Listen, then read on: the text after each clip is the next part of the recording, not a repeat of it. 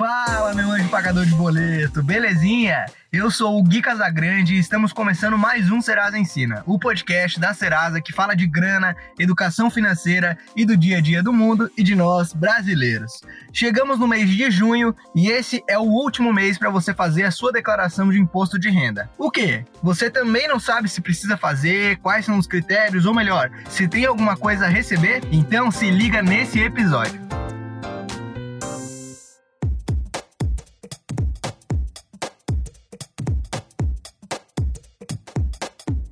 Mas antes de começar o nosso tradicional bate-papo, eu tenho alguns dados muito importantes de uma pesquisa que a Serasa fez em parceria com a Split Second em relação aos impactos do coronavírus no bolso do brasileiro. A grande maioria, 73%, diz que a pandemia afetou a vida financeira. E assim como as informações do IBGE, a Serasa notou o aumento do desemprego. 66% das pessoas que estão desempregadas disseram que a pandemia tem relação com a perda do emprego. Outro dado que chama atenção é que 61% dessas pessoas trabalhavam em pequenas ou médias empresas. Com isso, 49% já tiveram redução na renda e outros 28% acham que a renda vai cair com o passar dos dias. Isso leva a uma situação em que 37% já tinham dificuldade em pagar todas as contas antes da pandemia. Outros 45% disseram que depois dessa crise vão ter dificuldade e vão precisar priorizar as contas. Complicado, né, meu anjo?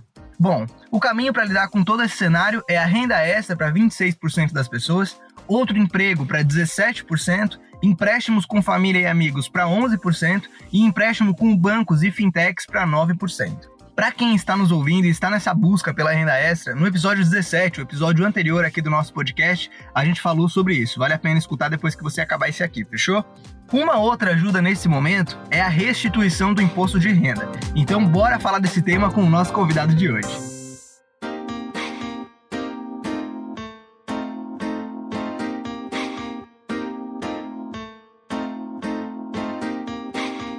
Segundo dados da Receita Federal, ele é o arrecadador número um desde 1979 e tem o objetivo de tornar a sociedade menos desigual. A regra é clara: quem ganha mais, paga mais. Quem ganha menos, paga menos ou nem paga. Apesar dos quase 98 anos de existência na vida dos brasileiros, ele sempre é motivo de dúvidas. Tenho que pagar, não tenho que pagar, o que preciso declarar e onde posso pegar essas informações, o que é a restituição, quando que eu recebo. O fato é que muitas variáveis interferem no imposto de renda e não existe uma regra padrão.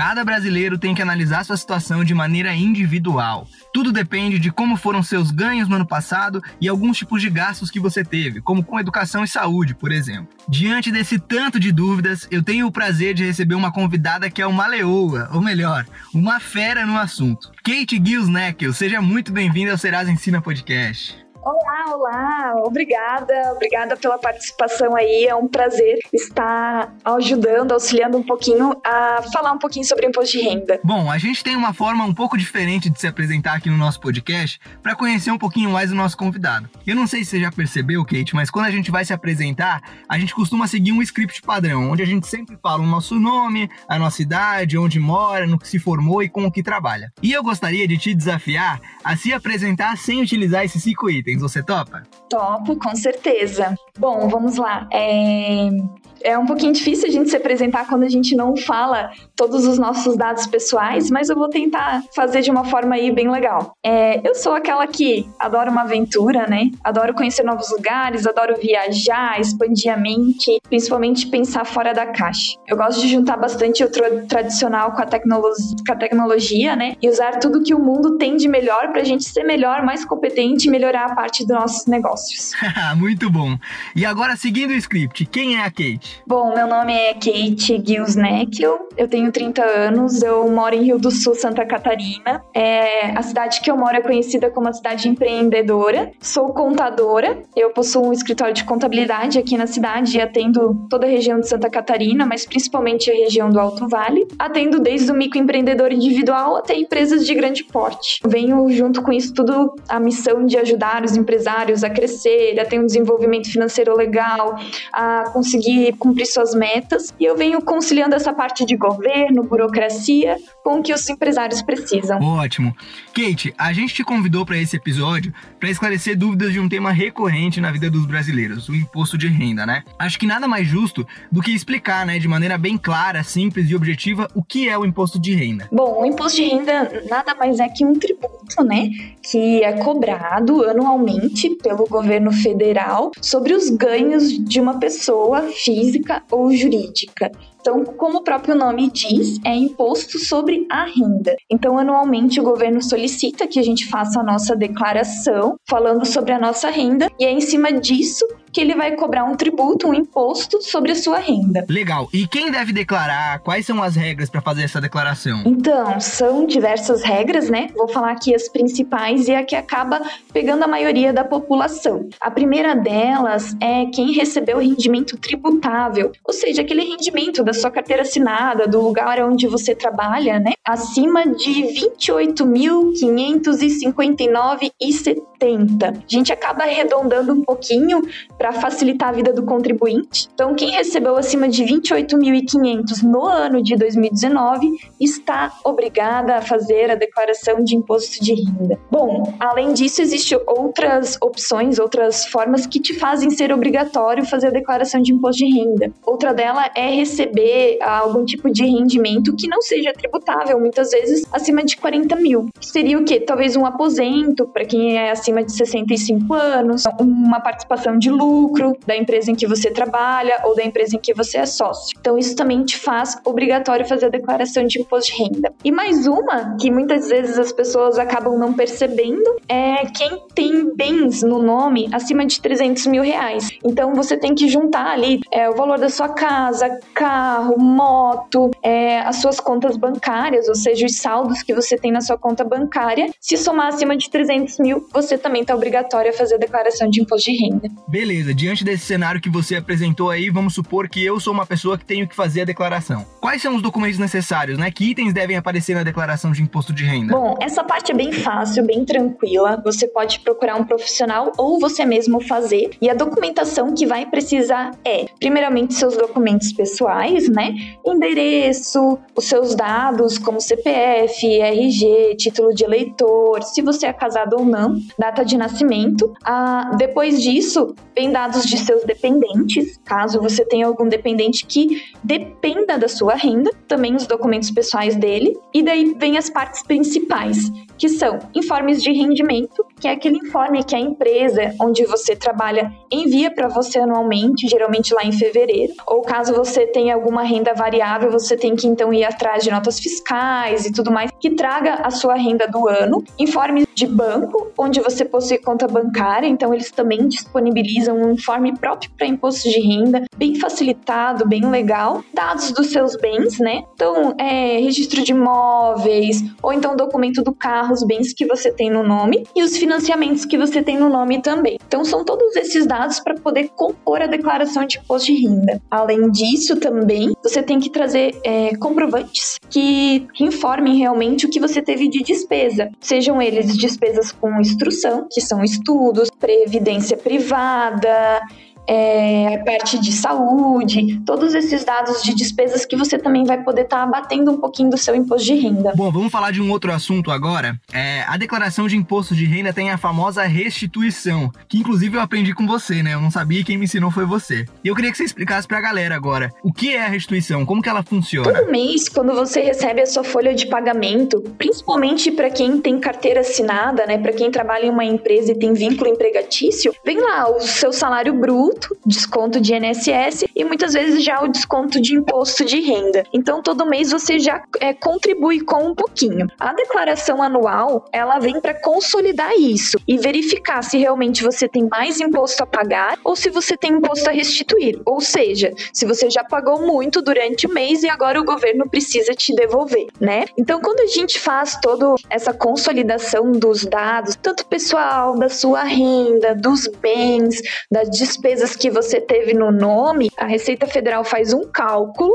de qual seria o valor de imposto realmente devido sobre a sua renda. E se ela percebe que você já pagou a mais durante todo o mês que você teve a folha de pagamento, ela vai te liberar um lote de restituição. Ou seja, ela, você vai conseguir receber de volta uma parte do que você já contribuiu. Esse lote de restituição, essa restituição, ela não é automática, ou seja, ah, transmitir minha declaração hoje, eu vou receber amanhã. Não, geralmente ela é por ordem de envio, ou seja, quem enviou a declaração bem lá no comecinho de março recebe primeiro e quem foi enviando a declaração no decorrer dos meses, ali em abril, né? Esse ano que teve uma situação um pouquinho diferente, que pôde estender até maio e junho, é, vai recebendo até final do ano. Sempre do dia 15 até o dia 30, a Receita Federal libera os lotes e vai fazendo o pagamento direto na conta bancária que você cadastrou lá na declaração de imposto de renda.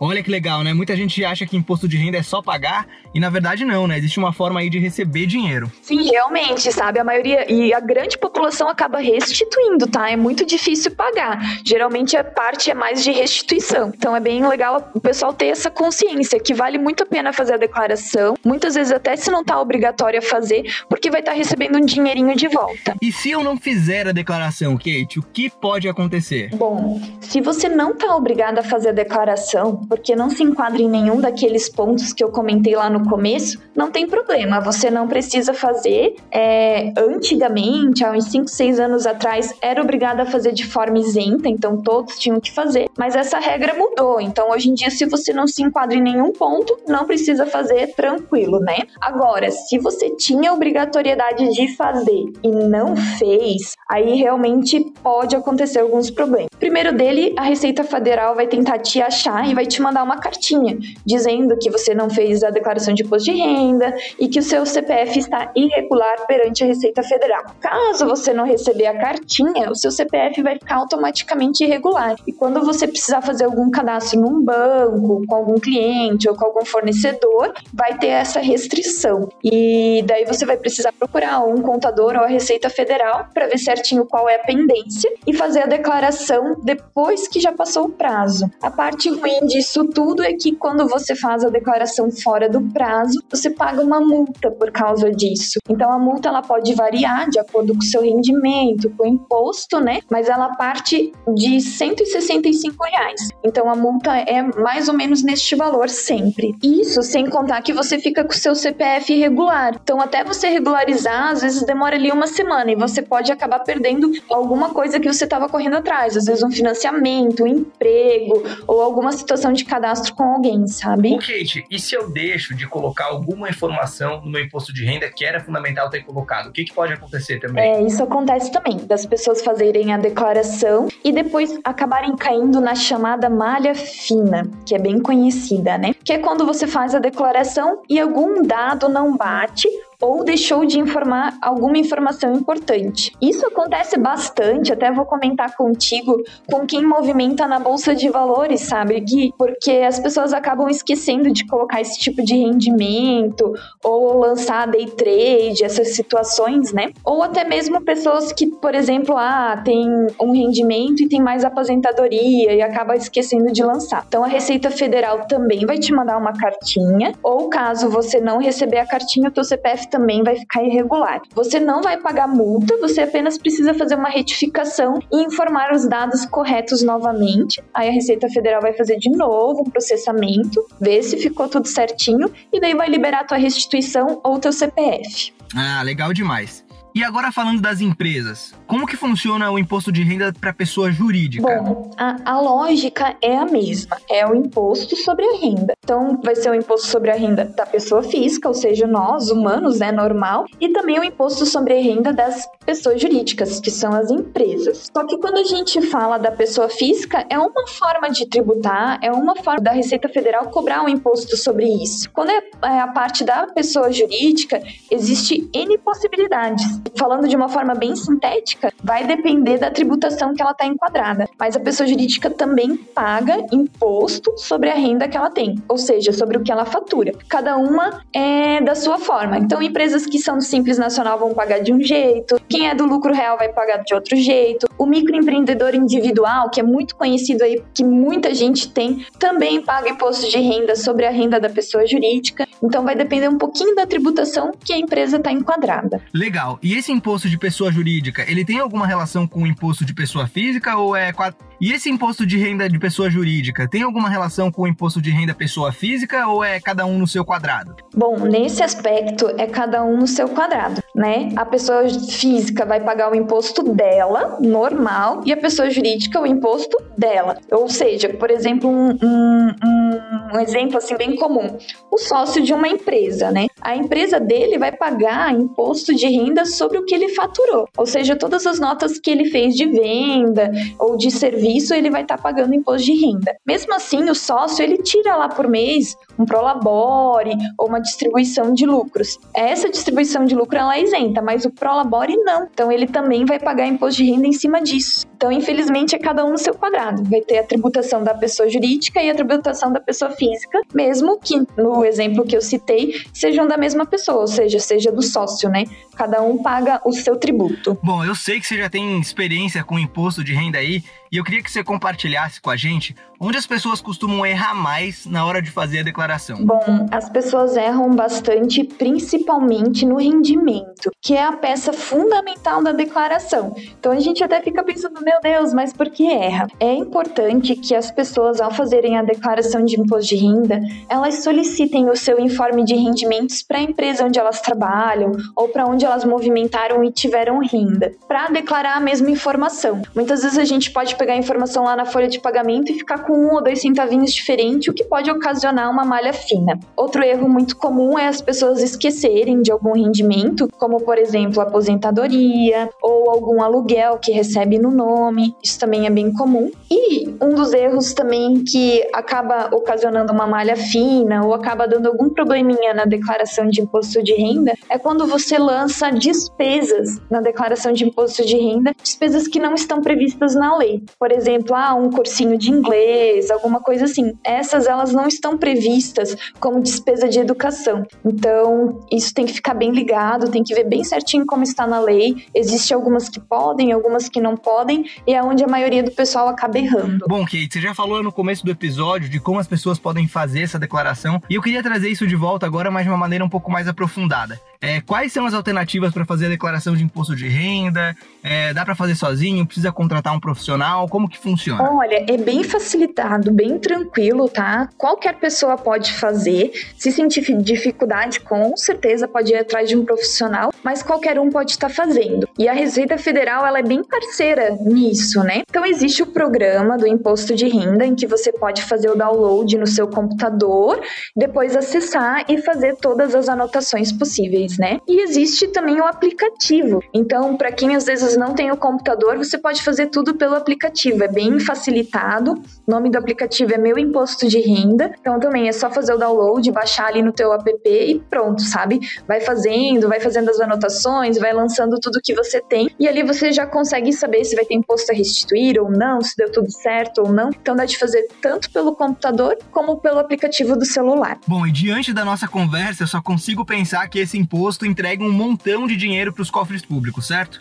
Aonde esse dinheiro costuma ser utilizado? Bom, Guilherme, realmente, sabe que a gente paga tanto imposto e muitas vezes a gente, como contribuinte, é, acaba não indo atrás para saber aonde que é aplicado esse dinheiro. E o imposto de renda é um deles, né? Então, até fiz uma pesquisa aqui que eu queria saber bem certinho onde que é aplicado. Então, o imposto de renda ele é destinado para o financiamento de projetos com saúde, educação, programas sociais como Fome Zero, Bolsa Família, além de outras ah, aplicações que o governo puder achar necessário, né? Como a parte de plano de reforma agrária, planos de agricultura, construção de habitação popular, saneamento, revitalização de áreas degradadas na cidade. Então, basicamente, ela vem para atender um pouquinho a parte de educação, saúde, né, e programas sociais da população. Ah, olha que legal. Então é um dinheiro aí com causa, né? É, além de você estar tá cumprindo com as suas obrigações como cidadão, você ainda está ajudando aí programas muito legais do nosso governo. Isso mesmo, Guilherme. Inclusive, muitas pessoas acabam tendo a condição de pagar imposto de renda, principalmente quem tem mais de uma renda. Por exemplo, ah, eu tenho uma renda de manhã numa empresa, de tarde em outra empresa, além disso eu tenho, é, sou sócio de outra empresa e acaba tendo imposto de renda a pagar,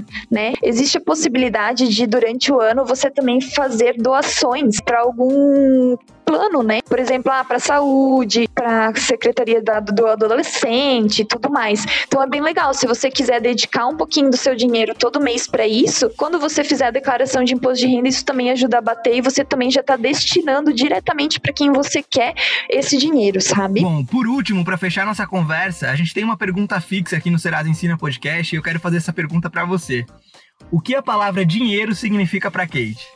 Ah, meu Deus. Dinheiro para mim é uma coisa bem legal. Eu acho que para a maioria das pessoas, né? Ele significa conquista, realização de sonhos, ele vem ao encontro como uma moeda de troca, né? Ele é basicamente é isso, na verdade, né? Então ele vem para trocar muito dos seus sonhos, das coisas que você corre atrás, do que você quer, para um conforto, é uma viagem, alguma coisa desse tipo. Então para mim dinheiro é uma moeda de troca, tanto com a comunidade em geral, como como com as, as coisas com que eu gosto de fazer, com que eu me sinto realizada. Muito bom, Kate.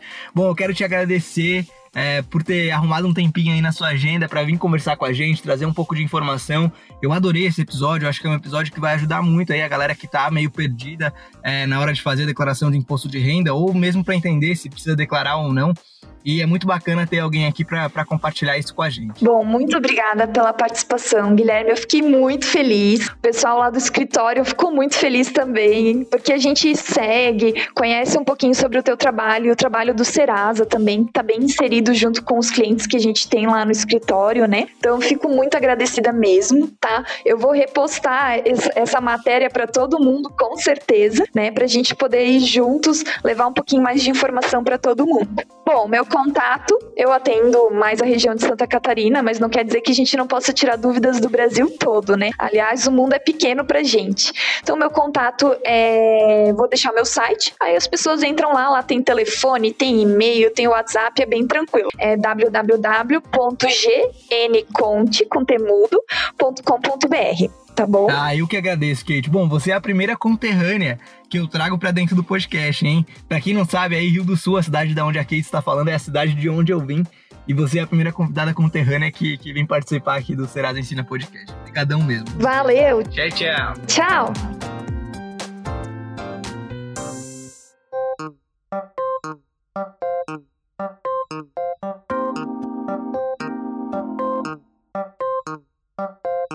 Bora saber o que rolou nessa semana na história? 1933, fundada a Escola Paulista de Medicina na cidade de São Paulo, atualmente a Unifesp. 1983, criado o Conselho Nacional do Meio Ambiente do Brasil. Também em 1983, vai ao ar pela primeira vez a agora extinta rede Manchete de televisão. 1984, lançamento do jogo eletrônico Tetris. 1992, líderes de 180 nações iniciam a Eco 92 no Rio de Janeiro. Nessa semana, a gente também comemora o Dia do Comissário de Bordo, o Dia Mundial das Comissões Sociais, o Dia da Ecologia, o Dia da Imprensa e também o Dia Mundial do Meio Ambiente.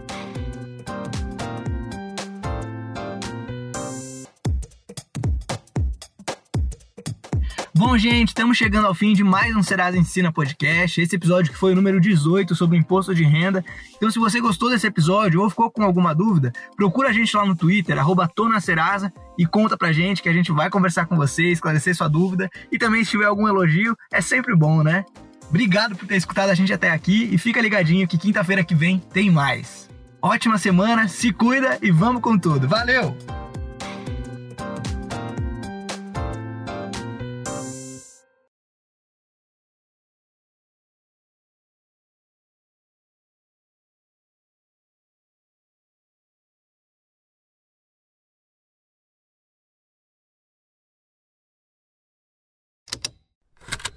Esse programa foi produzido pela Estalo Podcasts.